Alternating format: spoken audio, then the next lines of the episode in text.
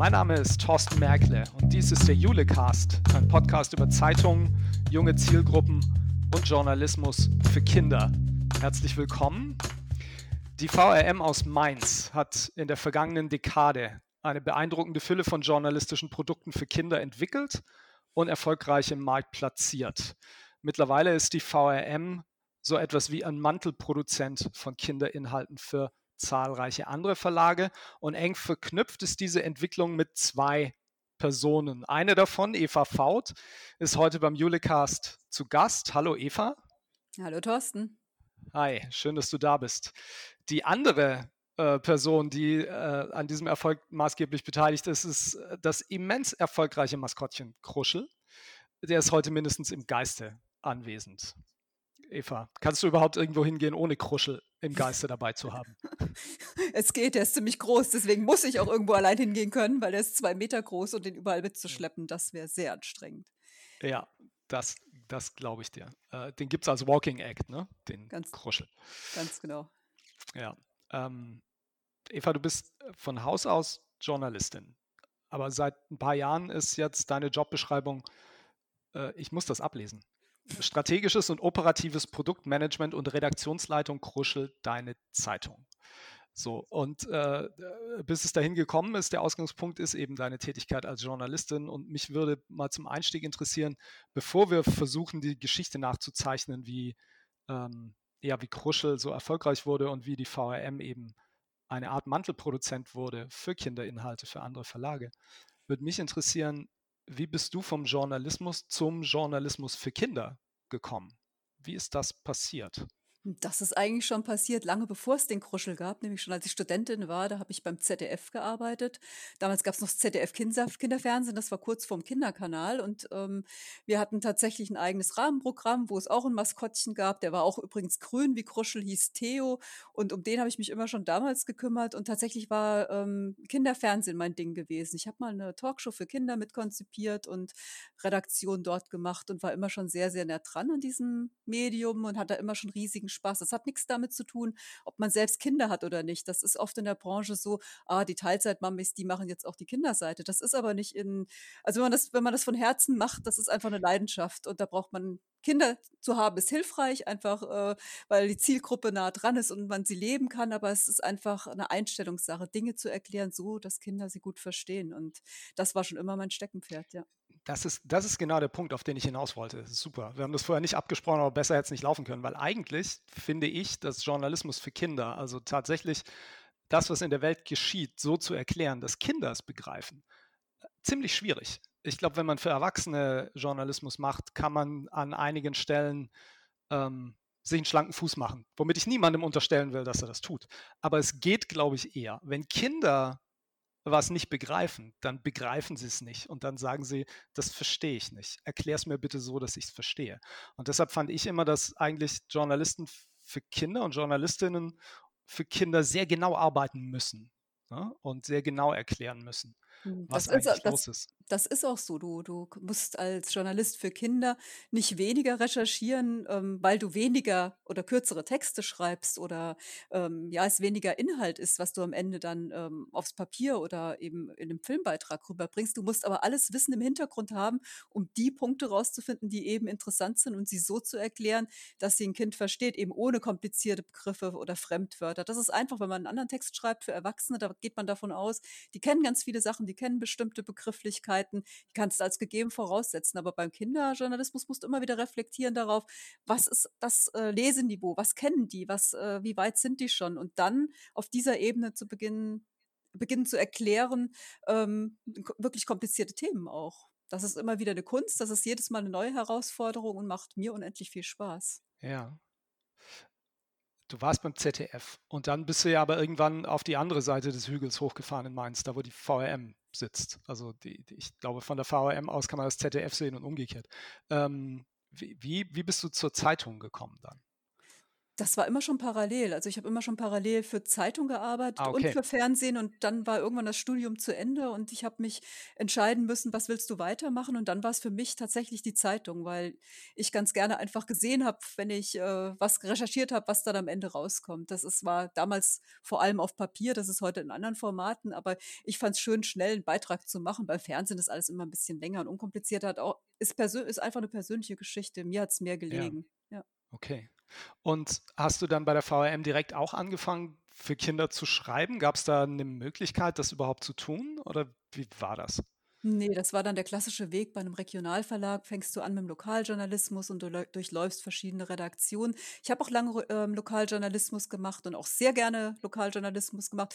Ist ja Ja, ist es eigentlich in jeder Redaktion. Ich finde, das Ziel muss ja immer sein also, damit ist man immer beim Kinderjournalismus irgendwo geblieben. Mein Ziel war immer, Dinge so zu erklären, ähm, dass sie der Leser versteht. Also, ich, äh ich denke, da gibt's auch große Unterschiede in in jeder Tageszeitung.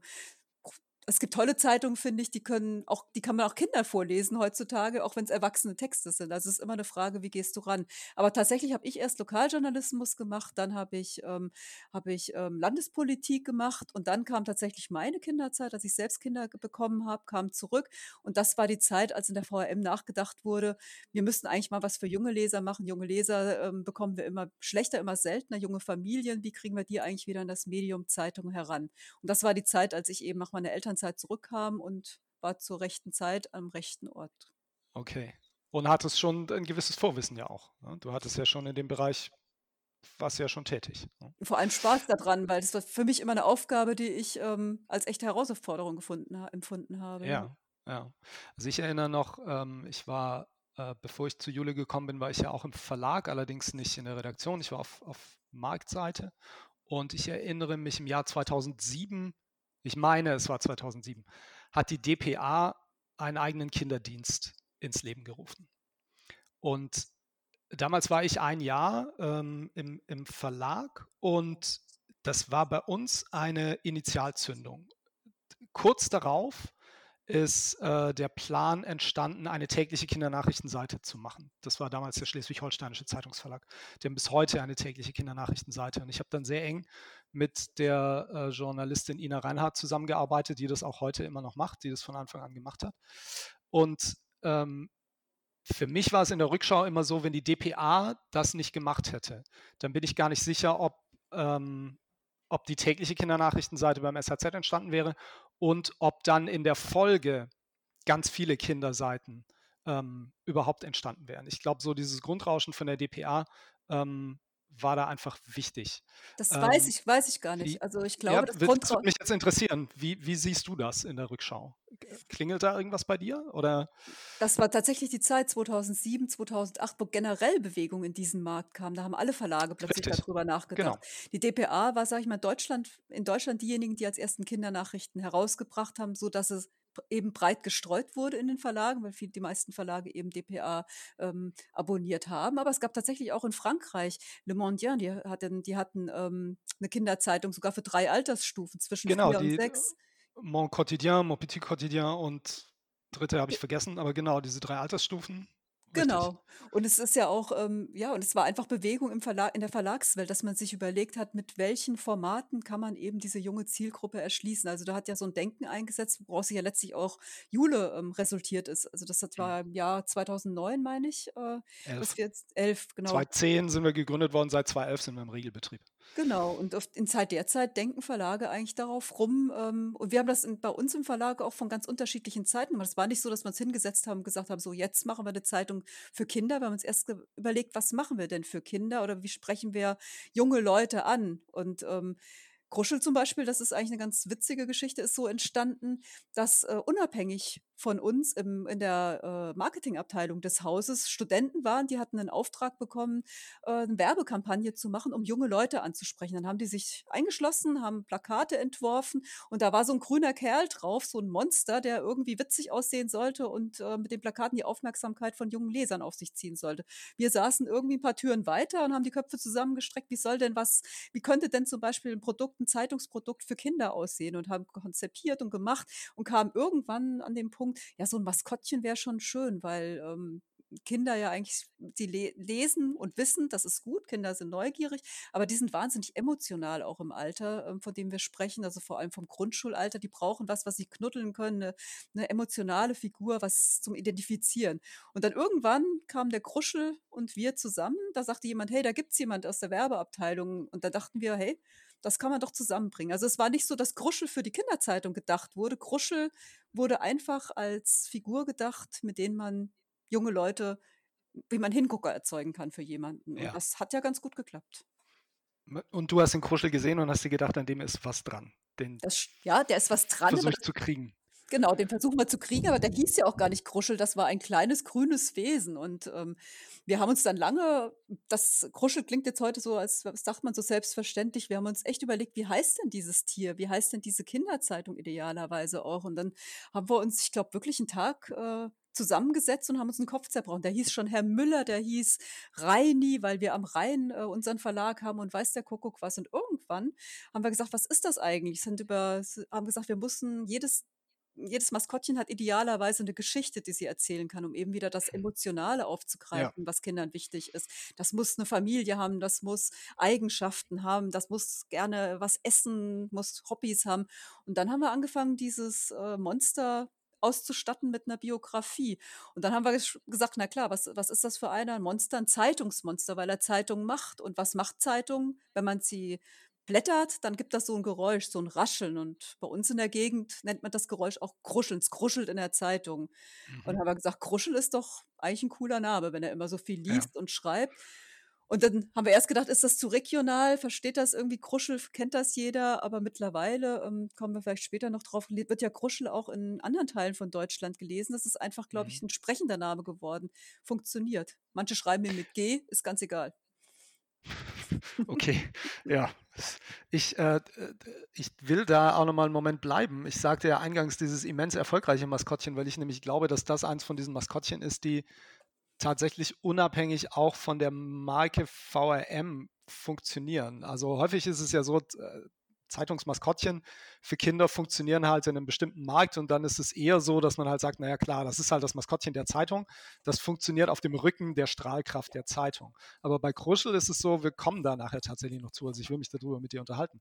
Ähm, dieses Maskottchen scheint eine Ausstrahlungskraft zu haben, die sich einfach, ähm, die größer ist ne? und die sich auch loslöst sozusagen von der VRM als Hausmarke und die eben auch in anderen Regionen funktioniert. Aber ich entnehme jetzt dem auch, dass ihr damals schon tatsächlich über eine Kinderzeitung nachgedacht habt. Ich dachte, vorher gab es Kruschel auch schon in der regulären Tageszeitung. Ist das so? Da gab es Kindernachrichten.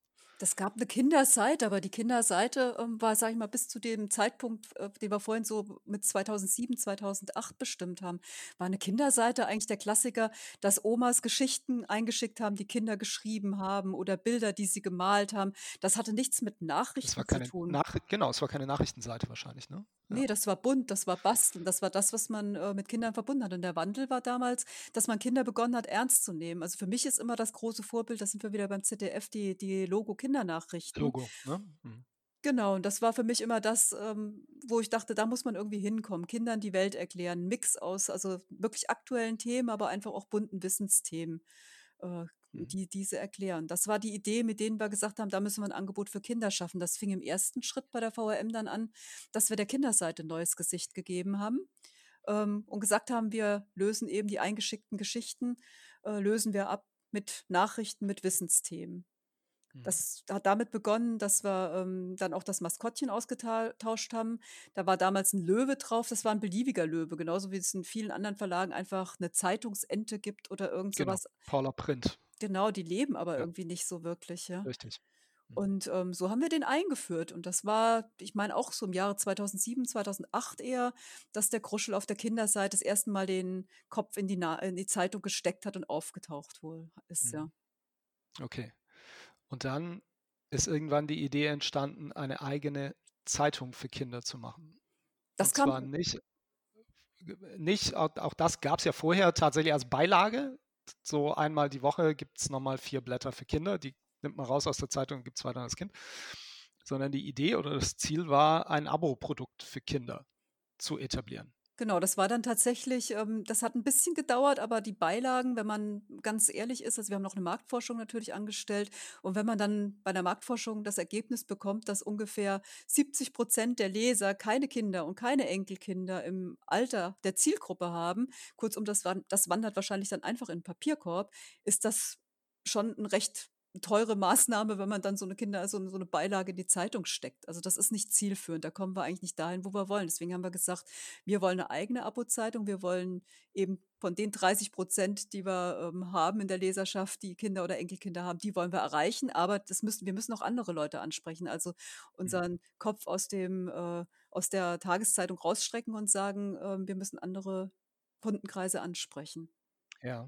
War das auch diese Marktforschung, die euch eine deutlich niedrigere, äh, Abo-Auflage für ein solches Produkt, äh, prognostiziert hat? Also eine, die ihr dann irgendwie im ersten Jahr schon überholt habt? Ja klar, weil die nämlich davon ausgegangen ist, dass die Tageszeitung, wenn sie was Neues, Redaktionelles auf den Markt bringt, ist ja, ähm, der Werbeträger Nummer eins die Tageszeitung selbst. Das ist ja auch ein wichtiger Werbeträger, Äh, ja. klar, Aber, ähm. Aber dann äh, dann daraufhin basiert darauf basierten dann die Zahlen halt. Die sagen, wenn du deine eigenen Produkt eben nur die Leute ansprichst und die eben keine Kinder oder Enkelkinder haben, dann abonnieren die das auch nicht. Und deswegen haben die uns damals eine recht niedrige Zahl genannt als, ähm als realistisches Szenario, was natürlich 0,0 kostendeckend war.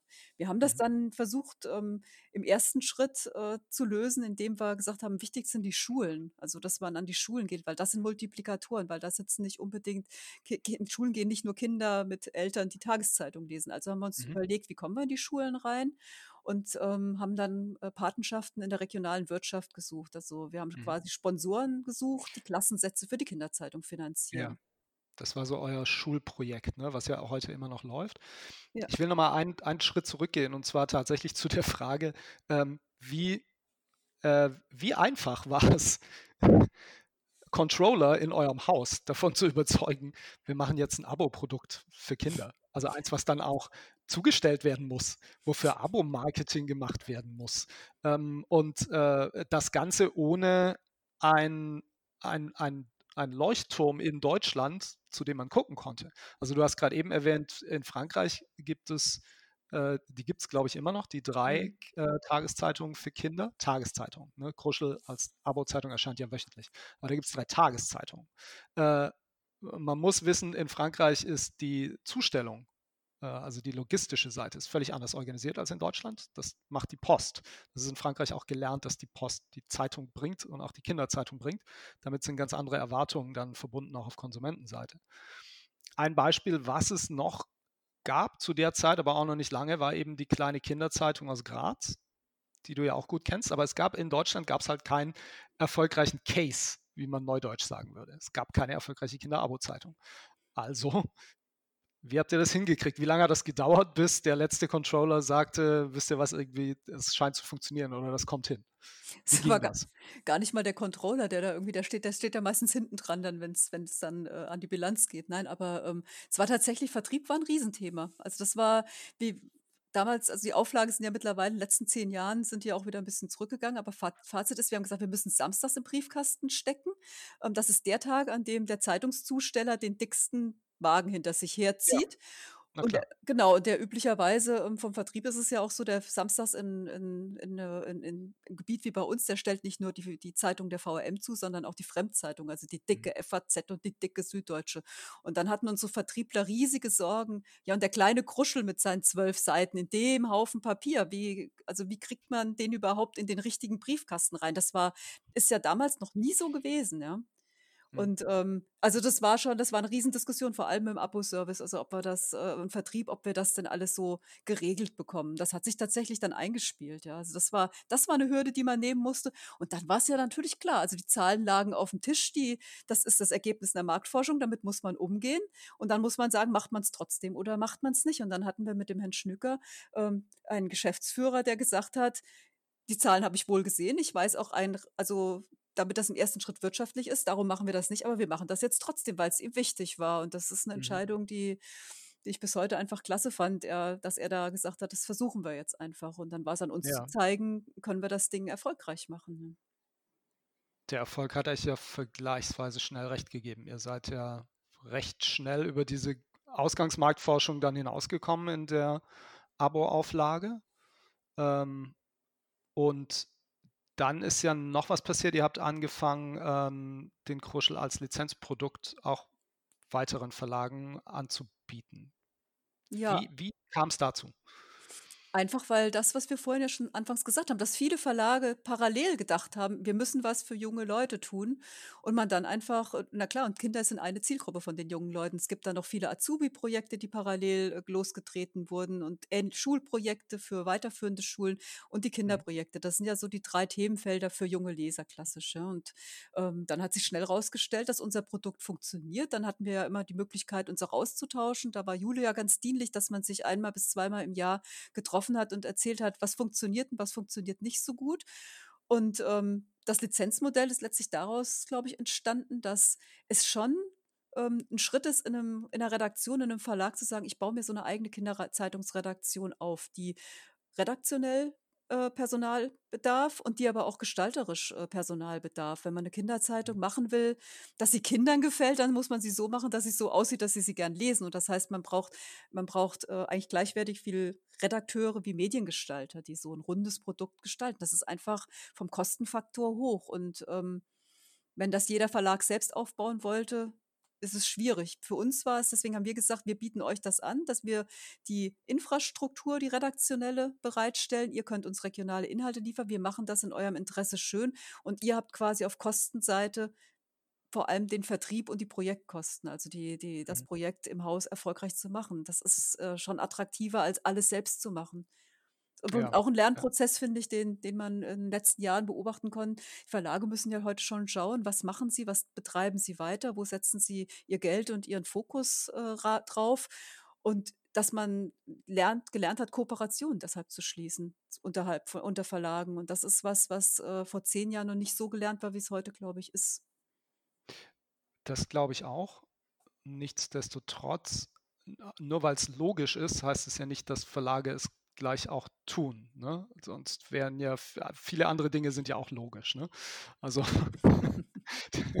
tatsächlich äh, ähm, habt ihr ja dann auch angeboten, das eben nicht unter dem Namen Kruschel auch zu machen, sondern ähm, dass die Partnerverlage auch ihre eigenen Maskottchen da einbinden können. Manche haben den Kruschel übernommen oder übernehmen den Kruschel äh, bis heute noch. Manche ähm, geben ja ihr eigenes Maskottchen rein. Ähm, das ist ja ein, ein Service, den ihr bietet. Ne? Ähm, die ersten Partner waren, glaube ich, die Kollegen in Düsseldorf, ne? Die Rheinische Post. Hm, die hatten früher den Kruschel schon mal in der, in der Tageszeitung, dann eine Weile nicht mehr, eine eigene, dann, also richtig ersten Lizenzpartner waren tatsächlich die Kölner mit ihrem, mit ihrem blauen Tintenklecks, dem Duda, ja. Mit dem Duda, mhm. okay. Mhm. Das hatte ich irgendwie anders erinnert. Mhm. Okay, ja, dann kamen die Kölner dazu, dann die, die Düsseldorfer und dann ging das so weiter. Ähm, es sind ja aber auch an anderen Orten Kinder-Abo-Zeitungen entstanden, ähm, wobei es nicht mehr so wahnsinnig viele gibt neben euch. Ne? Also es gibt noch die Stuttgarter, das ist äh, auch so ein Leuchtturm, wo man hingucken kann. Die machen auch ein wirklich, finde ich, sehr gutes Produkt. Ähm, in Nürnberg gibt es natürlich äh, den Nanu, der hat sich etabliert vorher und ist jetzt Lizenzpartner von euch. Ähm, und dann hilf mir mal, so viel gibt es dann gar nicht mehr, was nee, nicht sozusagen zu euch gehört, ne? Nee, Jackie, Jackie ist ja auch relativ neu. Jackie, wie konnte ich Jackie vergessen? Na genau. klar, Funke NRW. Ähm, äh, vorher Kinderabo-Zeitung, die monatlich erschienen ist, jetzt erscheint sie wöchentlich seit Anfang dieses genau. Jahres. Genau. Genau, aber das sind, meine ich, auch die, die wesentlichen ja. halt, ja. Und dann, ich meine, NOZ, Neue Westfälische, die machen ein Monatsprodukt ähm, mit all dem, was das mit sich bringt an Vermarktungsherausforderungen tatsächlich. Ja, also ihr seid da schon äh, mit die, die, die führende zentrale Kraft.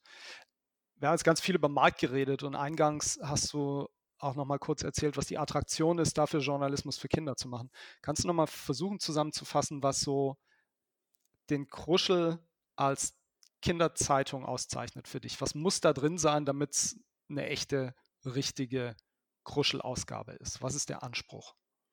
Der Anspruch ist, dass äh, ein Kind die Zeitung wirklich, dass, dass er, dass ein Kind samstags zum Briefkasten flitzt und sagt, was hat der Kruschel mir heute wieder zu bieten? Das heißt, dass du eine Themenwelt bietest, die Kinder ähm, anspricht zwischen sieben und elf Jahren. Das bedeutet, du musst eine Zielgruppe auch gut kennen. Und das bedeutet, dass du dich mit der auseinandersetzt. Und wenn du keine eigenen Kinder mehr griffbereit hast, heißt das, dass du in Schulen gehst oder den anderen Austausch suchst. Das heißt, dass du, du musst wissen, ähm, was Kindern wichtig ist. Also du musst regelmäßig dich rückversichern, Qualitätssicherung betreiben. Also das heißt, zum, also konkret heißt das zum Beispiel bei den Schulprojekten, wir haben jedes Jahr 2000 Kinder in den Schulprojekten, heißt das, dass alle Lehrer einen Fragebogen ausfüllen und äh, wir dort abfragen, was lesen die Kinder, wie schätzt ihr es pädagogisch ein? Da kriegst du natürlich dann die Aussage, ein Kind stürzt sich nicht zuerst auf die Nachrichten, womit wir Journalisten gerne sagen, das ist uns ganz wichtig, euch die Welt zu klären. Das ist auch wichtig. Ja. Aber, kind, aber Kinder stürzen sich zuerst auf die Witzeseite und die Steckbriefe. Und das muss man auch wissen und das muss man auch respektieren. So sind die. Ein Kind ist, ist äh, ja, ein Kind muss man irgendwie zum Lesen, zum Spaß am Lesen erziehen. Also das ist für mich das, äh, den Kind diesen Spaß zu bieten mit einem Produkt, wo du dann, also journalistisch was Wertvolles bietest und sie vielleicht wirklich ähm, heranführst, um idealerweise sagst, Mensch, wenn ich was lese, da habe ich was von. Das macht mir nicht nur mhm. Spaß, ich weiß auch was. Ja. Und gleichzeitig aber auch ein Kind nicht überfordern. Das ist auch immer, ich denke, das ist manchmal das Problem, dass, dass, ähm, dass man immer dass man so, wenn man so zu staatstragend daherkommt. Also man muss Kinder einfach auch abholen auf dem Niveau, wo sie sind. Die haben gern Spaß, die lachen gerne, die, die, die haben gerne Aha-Erlebnisse und das muss der, der Mix muss einfach stimmen. Das macht ja, eine gute also Kinderzeit. seit ja, ungefähr einem Jahr, also seit äh, kurz vor Weihnachten 2019, glaube ich, ging das los, dass es Kruschel auch in der äh, Nationalvermarktung gibt. Also man kann Kruschel abonnieren außerhalb des Verbreitungsgebiets der VRM. Das ist insofern nicht trivial, weil es da natürlich auch um Zustellfragen geht, aber es geht eben auch um die Frage, wie interessiere ich eigentlich jemanden außerhalb des Kernverbreitungsgebiets für dieses Produkt, wenn ich nicht die Kraft der Marke hinter mir habe. Ne? Also es geht zum einen darum, wie erreiche ich die überhaupt? Und zum anderen geht es darum, wie, was für eine Strahlkraft hat mein Produkt. Und da kommen wir wieder zu dem, was wir eingangs besprochen haben oder was, was ich ja so als These in den Raum gestellt habe. Diese immense Strahlkraft, die Kruschel einfach hat als Figur, die funktioniert einfach. Und offenbar äh, funktioniert die eben auch bei Leuten, die den Kruschel dann zum ersten Mal sehen, dem zum ersten Mal begegnen, dass die bereit sind zu sagen, okay, das ist ein interessantes Produkt, das probiere ich mal aus. Also ich würde gern ähm, einmal reden darüber, wie ihr äh, tatsächlich es geschafft habt, diesen Sprung in die Nationalvermarktung zu machen, welchen Weg ihr da gegangen seid, ähm, das Produkt an den, an den Kunden überhaupt zu kommunizieren. Erstmal haben wir uns angeguckt, wer liest uns überhaupt? Und das war tatsächlich kam die Idee äh, eben von den Abonnenten, die wir bereits hatten. Wir haben geschaut, wo kommen die denn her? Und haben festgestellt, ähm, wir haben nicht nur Abonnenten im Verbreitungsgebiet, die äh, per Zeitungszusteller das Ganze bekommen, sondern haben ähm, schon damals mehr als 1000 Abonnenten gehabt, die wir per Post beliefert haben. Das heißt, die waren außerhalb des Zustellungsgebietes der Tageszeitung.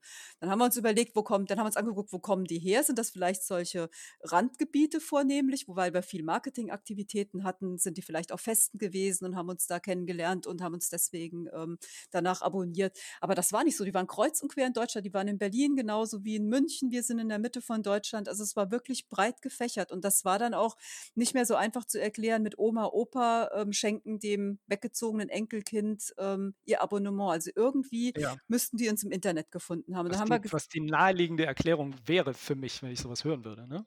War für, uns, also. war für uns auch die naheliegende Erklärung, aber das war nicht mehr so zu erklären. Ja? Und dann, weil wir ja auch sehen, ähm, wer, wer, sind die Besteller? Das sind ja dann oft Oma und Opa. Das war dann aber nicht so, ja. Die waren von, die mhm. kamen auch von anderen, äh, kamen wirklich aus anderen Städten. Und ähm, was vielleicht, die wahrscheinlich einfach über unsere Website gekommen sind, die sie irgendwie entdeckt haben und dort das Abo bestellt haben. Dann haben wir gesagt, okay, dann machen wir das jetzt, gehen wir mal den Weg andersrum. Wir versuchen das eben national zu bewerben. Und das ist für einen regionalen Zeitungsverlag was, was er ja nicht, ur, was er nicht ureigens kann. Also wir sind im regionalen Markt ja. aktiv und wir sind nicht genau. ähm, national aktiv. So deshalb finde ich es ja so, deshalb finde ich so bemerkenswert. Ne? Also, weil es eben genau was ist, was aus der eigenen Komfortzone rauszwingt. Den eigenen Markt kriegst du immer irgendwie bearbeitet. Aber da rauszugehen, das ist total spannend. Und das ist auch ein spannendes äh, Projekt, was natürlich unser Betrie äh, Vertrieb vor allem ähm, im Moment stemmt und fordert. Also wir haben ähm, dann angefangen, das machen wir aktuell immer noch, über ähm, eine Online, über eine, über Online-Marketing zu machen, über eine Firma, die quasi, ähm, wenn man im Internet einkauft, kriegt man ja kennt jeder. Danach noch ein Angebot. So, danke für den Einkauf. Wenn du möchtest, kannst du jetzt, keine Ahnung, irgendwas testen. Und so haben wir uns ähm, eingekauft in einer Agentur, die uns als Kruschelprodukt anbietet, wenn man Produkte oder Spielsachen etc., Dinge für Kinder kauft. Dann ploppt Mhm. neben zwei, drei anderen Produkten, ploppt auch Kruschel auf. Und so sind die Zahl der, der Probeabos, also wir, haben, wir, gehen, wir bieten dort an vierwöchig kostenlos lesen und dann geht es in ähm, ein Abo über. Das bieten wir in, über diesen Online-Dienst ähm, an. Und das nutzen echt, also am Anfang war das, waren das horrende Zahlen, die da kamen, also Tausende, wo wir dachten, das gibt es doch gar nicht. Aber dann muss man natürlich auch lernen, den Markt ähm, äh, ja, der, den Markt kennenlernen, sagen wir es mal so. Also das ist dann so, Ja. wer, wer ein Probeabo kostenlos mitbringt, wenn er irgendwie, keine Ahnung, ein Kinderspielzeug kauft, der will tatsächlich vielleicht einfach nur, dass man, will da nur mal reingucken. Der will, ist nicht wie der Kruschelleser, den wir uns quasi auf Veranstaltungen oder in der Zeitung ähm, anerziehen, der den Kruschel kennt als wertiges Nachrichtenmonster der VRM. Das ist ein anderer Leser. Und da darf man nicht mit Zahlen ähm, rechnen, die man hat im Stammverbreitungsgebiet. Also das ist viel mehr ausprobieren. Das sind Leute, da hat man deswegen hat man viel mehr Probebestellungen und hat auch viel mehr Abbestellungen. Das Viel ist mehr einfach so. Ne? Also klassisch im Kern Affiliate Marketing ist ja für Tageszeitungsverlage nichts Neues. Das Neue ist, es auf dieses Produkt anzuwenden. Ähm, und äh, das Neue ist es außerhalb des eigenen Verbreitungsgebiets zu machen, was mit Kruschel eben geht, weil ihr dann gesagt habt, okay, wir machen Postzustellungen und Kruschel funktioniert eben ortsunabhängig. Ähm, und ähm, aber es ist, wie du sagst, ne, die Erfahrung ist halt, ähm, man hat natürlich viel mehr Proben, aber die Haltbarkeit ähm, oder die Wandlung sozusagen im ersten Schritt ist dann natürlich auch geringer. Genau, was zur, Fol- was, es, Folge, was zur Folge natürlich hat, dass du auch deine ganzen Prozesse, die du im Haus hast, das ist ja nicht nur so, dass wir ein redaktionelles Produkt machen und das in Briefkasten, oder da hinten stehen ja Prozesse, da steht der, der Abo-Service, ähm, Logistik, alles Mögliche. Das sind alles Arbeitsschritte und die müssen angepasst werden. Das ist ein gutes Stück Arbeit und ähm, da haben wir auch Prozesse nachjustieren müssen und jetzt gucken wir einfach, wie das weitergeht. Also es ist auf jeden Fall ein Mhm. spannendes Feld und das muss ja dann am Ende nicht nur für Kruschel funktionieren. Vielleicht gibt es auch noch andere Sachen, die, die ein regionales Medienhaus heutzutage zu bieten hat, ähm, was man auf so einem Weg vermarkten kann. Ja. Ja, genau. Also auch an der Stelle einfach die Erfahrung zu machen. Und äh, im Moment, ihr macht es ja weiterhin. Ne? Also ähm, es scheint ja zumindest für Kruschel so zu funktionieren, dass ihr sagt, okay, ähm, da halten sich Aufwand, Kosten und Ertrag die Waage. Das muss man halt beobachten. Wir machen dann verschiedene, ne, unser Vertrieb ist dann, hat dann Augen und Ohren so weit offen, dass natürlich auch neue Dinge ausprobiert werden.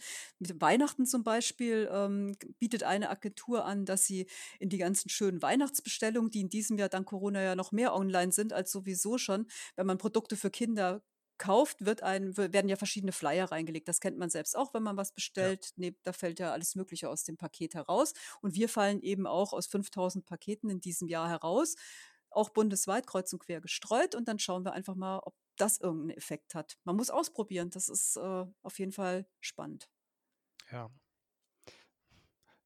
Corona fiel jetzt gerade schon als Stichwort. Das ist auch nochmal ein wichtiger Punkt, über den wir reden sollten, weil ihr unter Corona im, im ersten Lockdown, äh, wie ganz viele Verlage, ähm, tatsächlich ja sehr schnell reagiert habt. Ihr habt sofort, als klar war, okay, die Schulen sind zu, ähm, es geht jetzt ans Homeschooling und Kitas werden geschlossen und die Familien sitzen zu Hause und sitzen quasi einander auf dem Kopf. Ähm, habt ihr wie viele Verlage auch ähm, zusätzliche Inhalte für Kinder und Familien produziert, um sie in dieser Situation irgendeiner Form irgendwie zu entlasten, ne, so gut das ging? Ähm, und ähm, ihr habt eine tägliche Kindernachrichtenseite dann eingeführt ähm, und die dann auch euren Lizenzpartnern von der Kinderabo-Zeitung angeboten als Lizenzprodukt. Ne? Genau, die haben das zum Teil, ähm, zum Teil haben das, waren das Lizenzpartner, zum Teil hat sich das auch ein bisschen in der Branche rumgesprochen und es kamen auch zwei, drei andere Verlage, die das machen. Und das Schöne war tatsächlich, der, der, dieser erste Lockdown, da war das, äh, klar, da war, waren keine Veranstaltungen mehr da, man musste die Zeitung füllen, die Kinder mussten beschäftigt werden, das hat alles zusammengepasst. Aber das Feedback war dann einfach so super, dass es über den Sommer, wo die Situation dann wieder ja ein bisschen normaler wurde, dass die Verlage das eigentlich weitgehend beibehalten haben, weil die Resonanz nämlich riesengroß war. Jetzt wiederum in der Leserschaft, die, die vor allem ältere Leser waren, die dann bis heute machen wir das ja auch und haben ein Riesenfeedback von der, gerade von der älteren Leserschaft, die wiederum aber ja auch, ähm, die A, das natürlich selbst lesen, die sagen, ich lerne ja immer noch was dazu, die halt eben gerne auch was gut erklärt bekommen. Ja, genau. Und, aber die auch umgekehrt natürlich, äh, sagen: „Auch wir sammeln das fürs Enkeln, schicken das mit der Post oder fürs Nachbarskind“ oder tausend Sachen, was ich mir da schon angehört habe. Also, es ist auch wieder ein Weg, sage ich mal, als als Zeitung in Haushalte zu kommen, wo die Zeitung eben sonst nicht liegt. Auch das muss man Ja. so sehen, ja. Wenn die Großeltern sie weitergeben dann an die Enkel oder Ja, an die sozusagen an die nächste Generation, in die nächste Familie. ja, Ja. Ja, auch ein Teil dessen, was was euch jetzt da auszeichnet, ne, oder was euch zu so Mantelproduzenten macht in Mainz, ne? Ähm, dass ihr eben auf, äh, ganz vielfältige verschiedene Produkte da anbieten könnt für Zeitungsverlage, um eben diese jungen Zielgruppen da anzusprechen.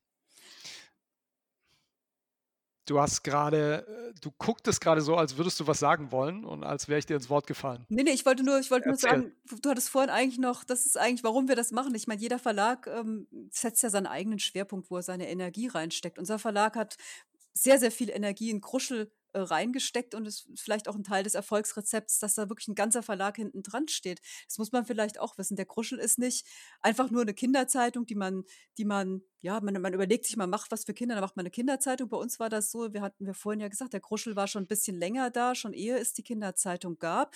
Und es ist tatsächlich was, was im Haus gelebt wird. Der war ähm, das ist Teil unserer unserer Veranstaltungsaktivitäten gewesen. Dieser große Walking Act, der so viel positive Energie irgendwie, äh, mitgebracht hat, der so viele Kinder an unsere Stände gelockt hat. Dann gab's Mhm. irgendwie dann gab's, Ja, äh, auch da wieder, weil der halt funktioniert, ne? Also, ja, nach wie vor, dieses dieses Monster ist ähm, ich kenne übrigens auch Leute, die mögen ihn gar nicht. Ich sage dir nicht wer, ne? Aber auch das gibt's. Also, Es gibt genau aber auch das, ne, der der lässt halt nicht kalt, ne? ne, es Es gibt halt love it or hate it, so. Also, dazwischen gibt's nicht viel Spielraum. Und das ist, finde ich, 'ne Qualität.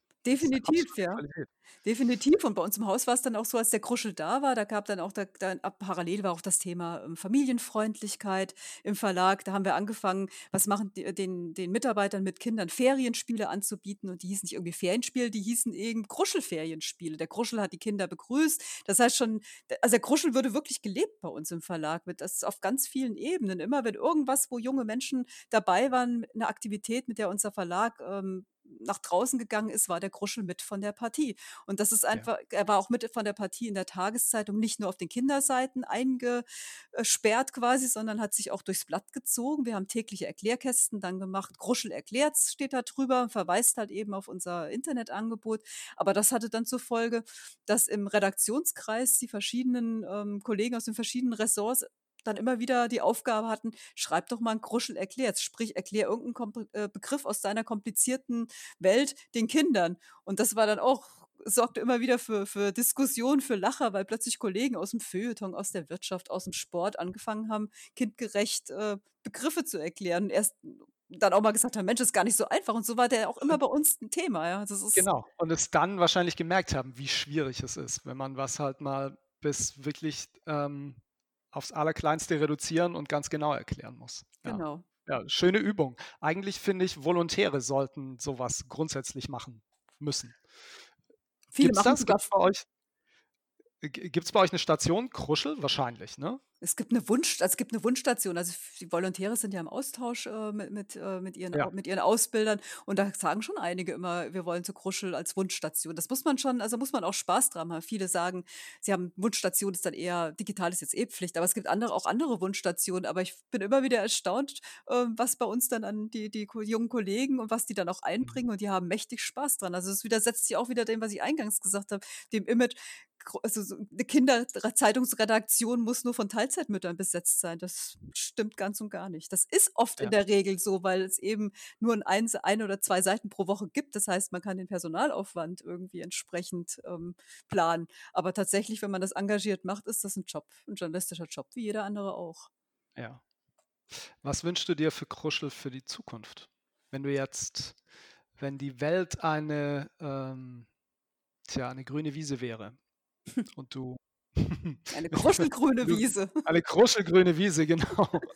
Äh, wenn du so 'ne, ähm wenn du 'n Genie hättest in der Flasche und einmal an der Flasche reiben müsstest, der kommt raus und erfüllt dir 3 Wünsche im Hinblick auf Kruschel oder von mir aus einen. Was würdest du dir wünschen? Was willst du noch erreichen? Was willst du noch machen? Also, tatsächlich würde ich die Grundkompetenz, was der Kruschel irgendwie, wofür der steht, dass Kinder gerne lesen, das ist, finde ich, schon eine große Aufgabe, wenn man sich die für die Zukunft vornimmt, dass man das auch weiterhin machen möchte. Denn allein schon in den äh, mittlerweile acht, neun Jahren, in denen wir das machen, merken wir, wie sich in den Grundschulen das äh, Mediennutzungsverhalten wahnsinnig verändert hat. Also ich, als wir angefangen haben, da war wirklich kaum ein Kind in der dritten Klasse noch mit dem Handy. Mittlerweile kommen die schon mit dem Smartphone in die erste Klasse. Es ist einfach so, ja. Und das mhm. ändert sich immer schneller und es ändert sich auch immer schneller, ähm, wie die Eltern, die, El die jüngere werdenden Eltern mit, mit, äh, mit dem Medium Zeitung oder eben umgehen oder eben eher nicht umgehen. Ja, das heißt, ich würde mir wünschen, dass tatsächlich ähm, Gruschellesen auch in Zukunft immer noch bedeutet, Mensch, da habe ich Spaß und werde schlau. Auf welchem Weg das ist, ähm, das muss man dann eben ausdefinieren. Ich würde mir tatsächlich auch wünschen, dass wir mit Kruschel digitale Wege gehen eines Tages, dass wir da die Möglichkeiten haben, uns weiterzuentwickeln. Ähm, ohne dass wir was von unserem Kerngeschäft verlieren, eben wirklich Journalismus und, und äh, Mitreden, Mitmachen für Kinder anzubieten. Da gibt es ja auch diverse Ansätze, ob man eine App entwickelt oder ähm, andere äh, interaktive Spielmöglichkeiten. Also da würde ich mir wünschen, dass wir uns in Zukunft doch ein bisschen mehr austoben können. Mhm. Okay. Tatsache ist aber auch, muss man auch ganz ehrlich sagen, wenn man die Eltern sagt, die sind heilfroh, dass es eine Zeitung gibt. Die freuen sich total, dass die Kinder auch in eine Zeitung reingucken, weil in Bücher gucken die immer seltener, freiwillig jedenfalls. Ja, ich mag es immer noch nicht glauben, aber ich, ähm, ich habe ja das Versuchsobjekt zu Hause, meinen Sechsjährigen, der noch nicht lesen kann. Aber seit er auf der Welt ist, lesen wir ihm jeden Tag vor. Und ich habe die Hoffnung, dass es irgendwie fruchtet. Aber auch der wächst natürlich auf, umgeben von Screens. Da müssen wir uns nichts vormachen. Wir haben natürlich Tablets, wir haben beide Smartphones zu Hause und ähm, ich bin, ich bin gespannt, wie dieses Experiment ausgeht. Das kann ich nur. Meine sind ja nun schon ein bisschen älter und die sind ja auch mit Kruschel groß geworden, wenn man so will. Mit, äh, als Kruschel angefangen hat, waren die auch genau, sind die reingewachsen ins Kruschelalter. Ich habe auch viel mit denen gelesen, die haben viel Kruschel gelesen. Mittlerweile ist Lesen beim Teenager gar nicht angesagt. Aber was für mich das Positive daran ist, die die lesen trotzdem, schaffen dies, die sind immer informiert. Ich weiß nicht, wie sie es machen, weil ein Stück Papier sehe ich selten bei denen in der Hand. Aber die wissen immer Bescheid und vielleicht ist es ja wirklich das, dass die früher schon immer Bescheid wussten, Logo geguckt haben, Kruschel gelesen haben, dass die einfach, ja, dieses Nachrichtengehen irgendwie mitbekommen haben auf diese ja, Weise. Das ist das, was zu wünschen wäre. Dass sie sich daran gewöhnt haben, ähm, sich zu informieren und irgendwie die Informationen dann auch zu holen oder sich ihre Algorithmen so einzurichten, dass äh, zumindest ein Teil der Informationen sie erreicht. So ist das. So ist das. Das ist die Welt, in der wir leben, Eva. Vor zehn Jahren war die noch anders, als wir uns kennengelernt haben. Das stimmt. Oh Mann. Gut, äh, klasse. Vielen Dank. Ich habe auch heute nochmal Neues erfahren über Kruschel, also Dinge, die ich nicht wusste, obwohl ich, ähm, ja, ich sagte es gerade, seit zehn Jahren kennen wir uns und seit zehn Jahren ähm, beobachten wir bei Jule natürlich auch, wie sich Kruschel entwickelt und welche Ideen ihr da in Mainz ähm, auf den Weg bringt. Vielen Dank für das Gespräch. Das war total interessant. Äh, ich hoffe, dir hat es auch Spaß gemacht. Sehr gerne, na klar hat es das. Okay, fein. Dann alles Gute und äh, liebe Hörerinnen und Hörer da draußen, vielen Dank fürs Zuhören. Das war der Julecast über den Kruschel aus Mainz mit Eva Faut. Danke fürs Zuhören. Alles Gute und bleiben Sie gesund. Tschüss, Eva. Tschüss.